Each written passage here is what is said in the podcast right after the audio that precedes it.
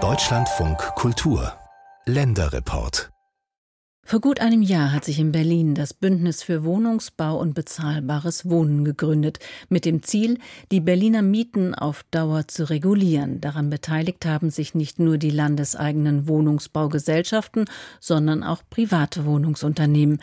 Die haben sich zum Beispiel verpflichtet, ihre Miete nur auf maximal 11 Prozent in den kommenden drei Jahren zu erhöhen. Doch jetzt, ein gutes Jahr später, steigt das erste private Immobilienunternehmen aus dem Berliner Mietenbündnis aus. Die Adler Group, 18.000 Wohnungen in Berlin, möchte höhere Mieten einnehmen als verabredet. Mein Kollege Sebastian Engelbrecht verfolgt die Wohn- und Mietpolitik in Berlin. Herr Engelbrecht, die Adler Group steigt aus dem Berliner Mietenbündnis aus. Mit welcher Begründung eigentlich? Ja, das Unternehmen hat schlicht mitgeteilt, die Mieterhöhungen seien erforderlich, wenn man die Interessen von Aktionären, Gläubigern und Mietern insgesamt betrachte. Aber schauen wir da noch mal drauf, was da genau passiert ist. Der Senator für Stadtentwicklung und Bauen, Christian Gäbler, der erfuhr davon, dass die Adler Group Mieten um bis zu 15 Prozent erhöhen will. Damit hält sich Adler nicht an die Selbstverpflichtung im Rahmen des Berliner Bündnisses, die Mieten innerhalb von drei Jahren um höchstens 11 Prozent zu steigern. Senator Gebler forderte die Adler Group daraufhin auf, sich an die Bündnisverpflichtungen zu halten und daraufhin wiederum stieg Adler aus dem Bündnis aus. Gäbler ließ dann aber mitteilen, der Austritt der Adler Group schmälere nicht den bisherigen Erfolg des Bündnisses für Wohnungsneubau und bezahlbares Wohnen. Dazu muss man wissen, die Adler Group hat immerhin 17.000 Wohnungen in Berlin. Könnte denn der Ausstieg der Adler Group zu einer Art Dominoeffekt beim Mietenbündnis führen? Wie sieht es denn bei den anderen privaten Wohnungsunternehmen in Berlin aus, wie zum Beispiel Vonovia oder Deutsche Wohnen? Ohne Adler ist ja nun nur noch ein großer privater Wohnungskonzern im Bündnis vertreten, nämlich eben Vonovia. Die Deutsche Wohnen gehört ja inzwischen zur Vonovia. Und auch Vonovia soll schon gegen Bündnisverpflichtungen verstoßen haben. Sie soll nach einem Bericht der Berliner Zeitung Mieten für Haushalte mit Anspruch auf einen Wohnberechtigungsschein um bis zu 11 Prozent erhöht haben. Laut Bündnisvereinbarung waren aber in diesen Fällen bis Ende des Jahres nur zwei Prozent erlaubt gewesen, eben bei Wohnungen mit Anspruch auf Wohnberechtigungsschein. Die Vonovia bestreitet allerdings, sich nicht an die Vereinbarungen gehalten zu haben. Wenn der Senator aber von einem Sie haben eben gesagt, er spricht von dem Mietenbündnis. Jetzt sehen wir aber die eine äh, das eine Immobilienunternehmen steigt aus, hat höhere Mieten schon angekündigt oder Sätze schon durch. Vonovia redet auch schon darüber. Was sind denn dann oder was ist dann als Erfolg des Mietenbündnisses zu verzeichnen? Ja, also wenn auch Vonovia ausstiege, dann wäre das tatsächlich überhaupt kein Erfolg mehr. Dann wäre dieses Bündnis praktisch gescheitert, denn ohne die Privaten äh, funktioniert das Ganze natürlich nicht. Die Mieten würden dann in Berlin noch stärker steigen, als das ohnehin schon der Fall ist. Und die äh, dürften, äh, die Privaten äh, dürften dann auch eben Mieten innerhalb von drei Jahren höchstens um 15 Prozent erhöhen. Äh, das schreibt der Mietspiegel vor, aber das wäre eben einfach viel mehr, als äh, das Bündnis äh, vorschreibt. Wenn wir jetzt mal auf, wir haben ja auch landeseigene Wohnungsbaugesellschaften und die privaten, von den Zahlen her, wenn man jetzt guckt, wie viele Wohnungen wer besitzt, ist, können Sie das einschätzen, wenn jetzt die Privaten rausgehen, haben Sie schon gesagt, dann ist das Mythenbündnis schon desolat. Ähm, ich frage nur so, welche Entscheidung oder was, was, was wird dann danach kommen, wenn jetzt Sie aussteigen und äh, wen betrifft es vor allen Dingen als Mieter, meine ich jetzt? Das betrifft natürlich alle äh, Mieter, äh, wenn das so weitergeht. Nämlich alle Mieter in Berlin haben natürlich zu leiden unter den erhöhten äh, Mieten, die durch so einen Ausstück natürlich insgesamt ähm, das Mietniveau anheben. Aber schauen wir doch mal darauf, was sind eigentlich die Gründe dafür? Es geht hier um die wirtschaftlichen Rahmenbedingungen. Wir haben eine hohe Inflation in Deutschland. Wir haben sehr hohe Zinsen für Baukredite und äh, die sind sehr in die Höhe gegangen und wir haben sehr hohe Preise für Baustoffe. Die sind in den vergangenen zwei Jahren um 50 Prozent gestiegen. Jetzt kommen noch die anspruchsvollen staatlichen Vorgaben für die Wärmedämmung bei Neubauten hinzu. Und auch die bestehenden Gebäude müssen ja perspektivisch in den kommenden Jahren energetisch saniert werden. Und das ist eben ein Dilemma. Wer will unter diesen Voraussetzungen überhaupt noch neu bauen? Und da hören wir doch mal auf Dirk Enzesberger. Er ist der Sprecher der Berliner Wohnungsbaugenossenschaften. Heute ist es so, dass die Baukosten so enorm hoch sind, dass sie mit all diesen Dingen auch mit den möglicherweise konkurrierenden Feldern für das Habecksche Heizungsgesetz, also mit all den Themen, die für die energetische Modernisierung von Beständen notwendig sind, sehr genau überlegen müssen, was sie überhaupt machen. Also auch unter diesen Rahmenbedingungen lohnt sich der Bau von Wohnungen einfach nicht mehr, weder für private noch für städtische Wohnungsunternehmen. Mit dem Bau von Wohnungen ist momentan nicht mal ein geringer Gewinn zu erzielen und deshalb stecken die Unternehmen das vorhandene Geld am ehesten in die vom Staat geforderte Sanierung ihrer Altbauten, aber für Neubauten bleibt dann einfach meistens kein Geld mehr übrig. Das Berliner Bündnis für Wohnungsneubau hatte sich zum Ziel gesetzt, 100.000 neue Wohnungen bis Ende 2026 zu bauen. Das wird nicht zu halten sein. Das würde ja bedeuten 20.000 Wohnungen pro Jahr. 2022 wurden immerhin noch 17.300 Wohnungen fertig. Und es wird 2023 da einen starken Einbruch geben. Der ist jetzt noch nicht ablesbar, aber äh, kündigt sich deutlich an. Sebastian Engelbrecht über das Berliner Mietenbündnis und die Neubauprojekte für den sozialen Wohnungsbau. Bezahlbare Wohnungen in Deutschland zu finden, wird immer schwieriger. Tausende Sozialwohnungen fallen jedes Jahr aus der Preisbindung, weil die öffentliche Förderung nach einem gewissen Zeitraum ausläuft. Eigentümer dürfen die Mieten dann erhöhen und können Mietern wegen Eigenbedarf kündigen.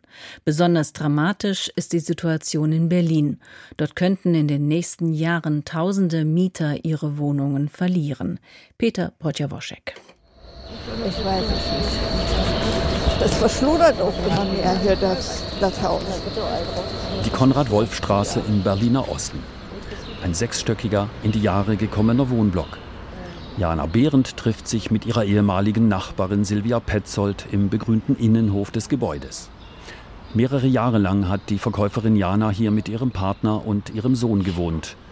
Die beiden Frauen kannten sich lange Zeit aber nur flüchtig bis der Eigentümer der Immobilie vor knapp zwei Jahren beschloss, die Miete aller 136 Wohnungen anzuheben.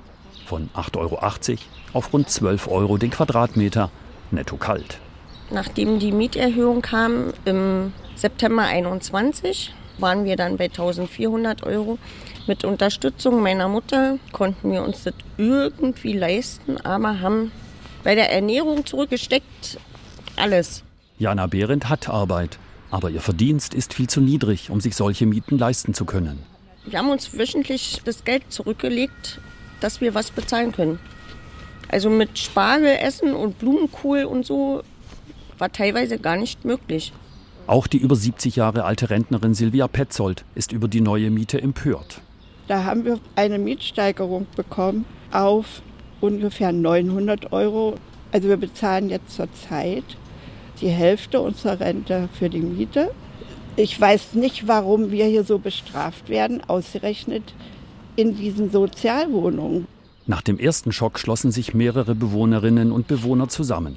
Sie suchten Unterstützung bei Mieterinitiativen, machten die lokale Presse auf ihren Fall aufmerksam und luden Politiker ein.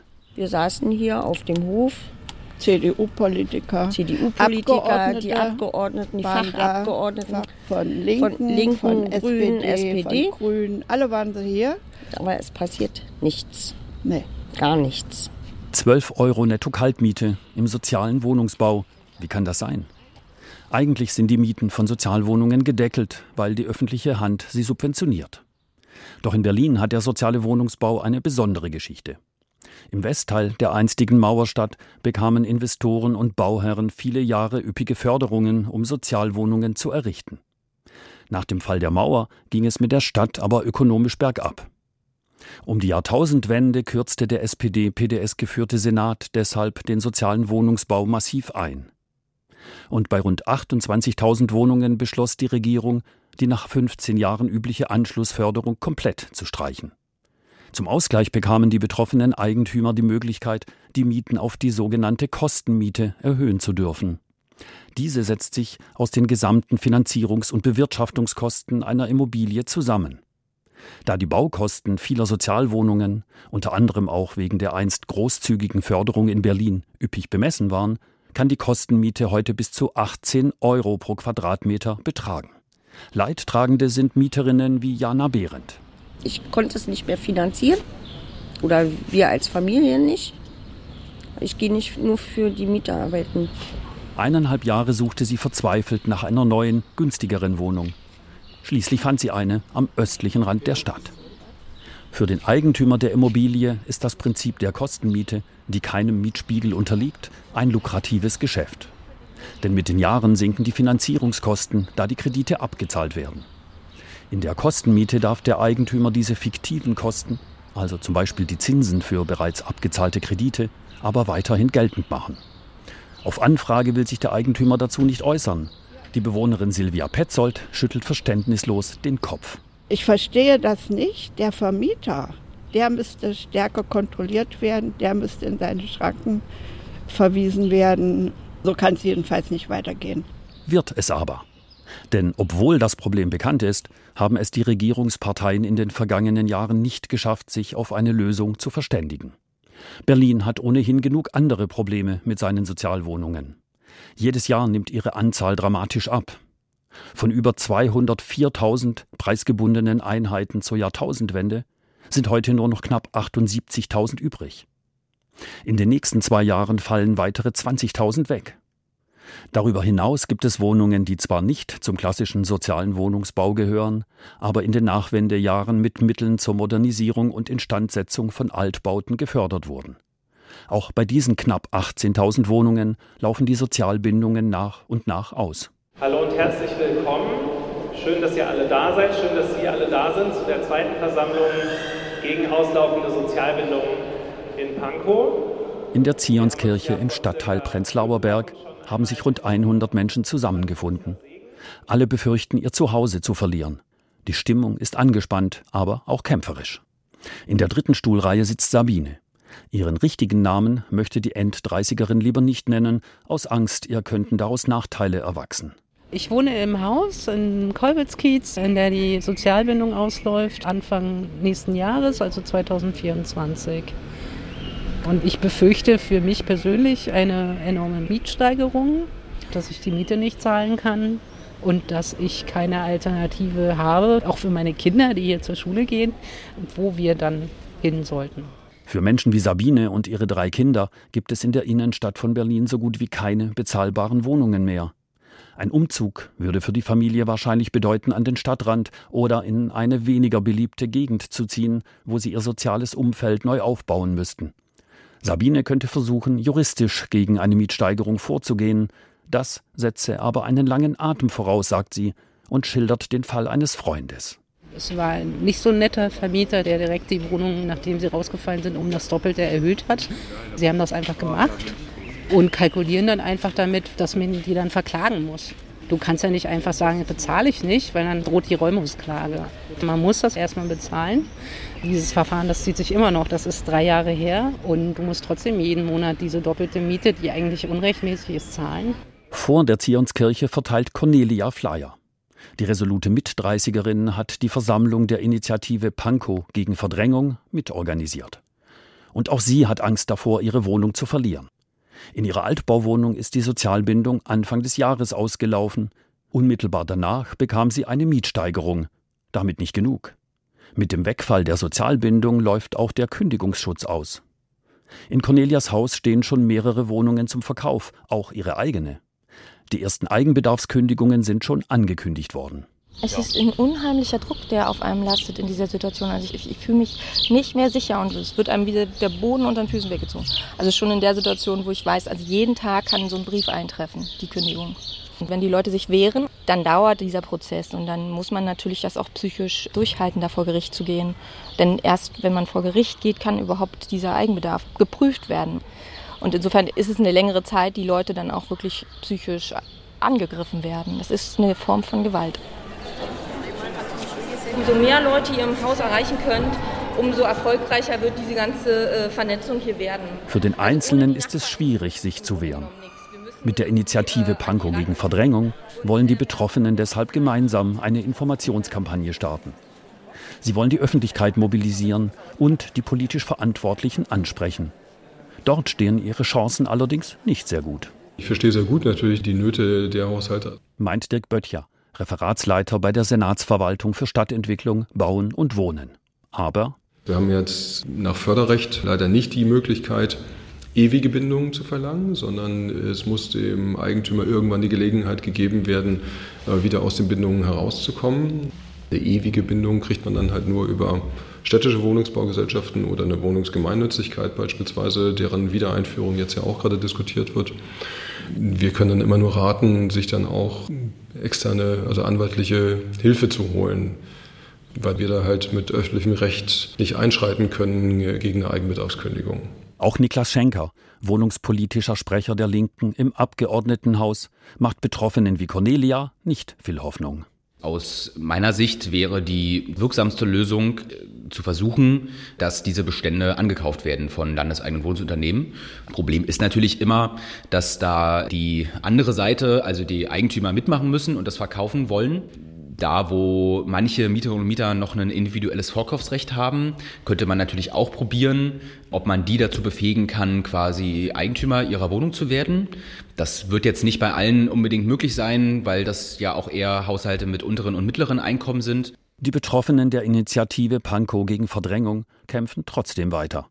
Sie fordern unter anderem ein Moratorium von Mietsteigerungen, eine Verlängerung von Sozialbindungen, eine Verschärfung von Eigenbedarfskündigungen und sie wollen die Eigentümer in die Verantwortung nehmen. Die EigentümerInnen haben super viel Geld gemacht in dieser Zeit, wurden hochgefördert. Ne? Und jetzt äh, sozusagen endet es damit, dass sie viele rauswerfen wollen.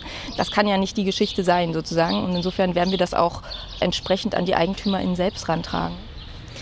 Sozialmieten, günstige Wohnungen werden in Berlin immer teurer und für viele Menschen wird es schwieriger, noch etwas Preiswertes zu finden.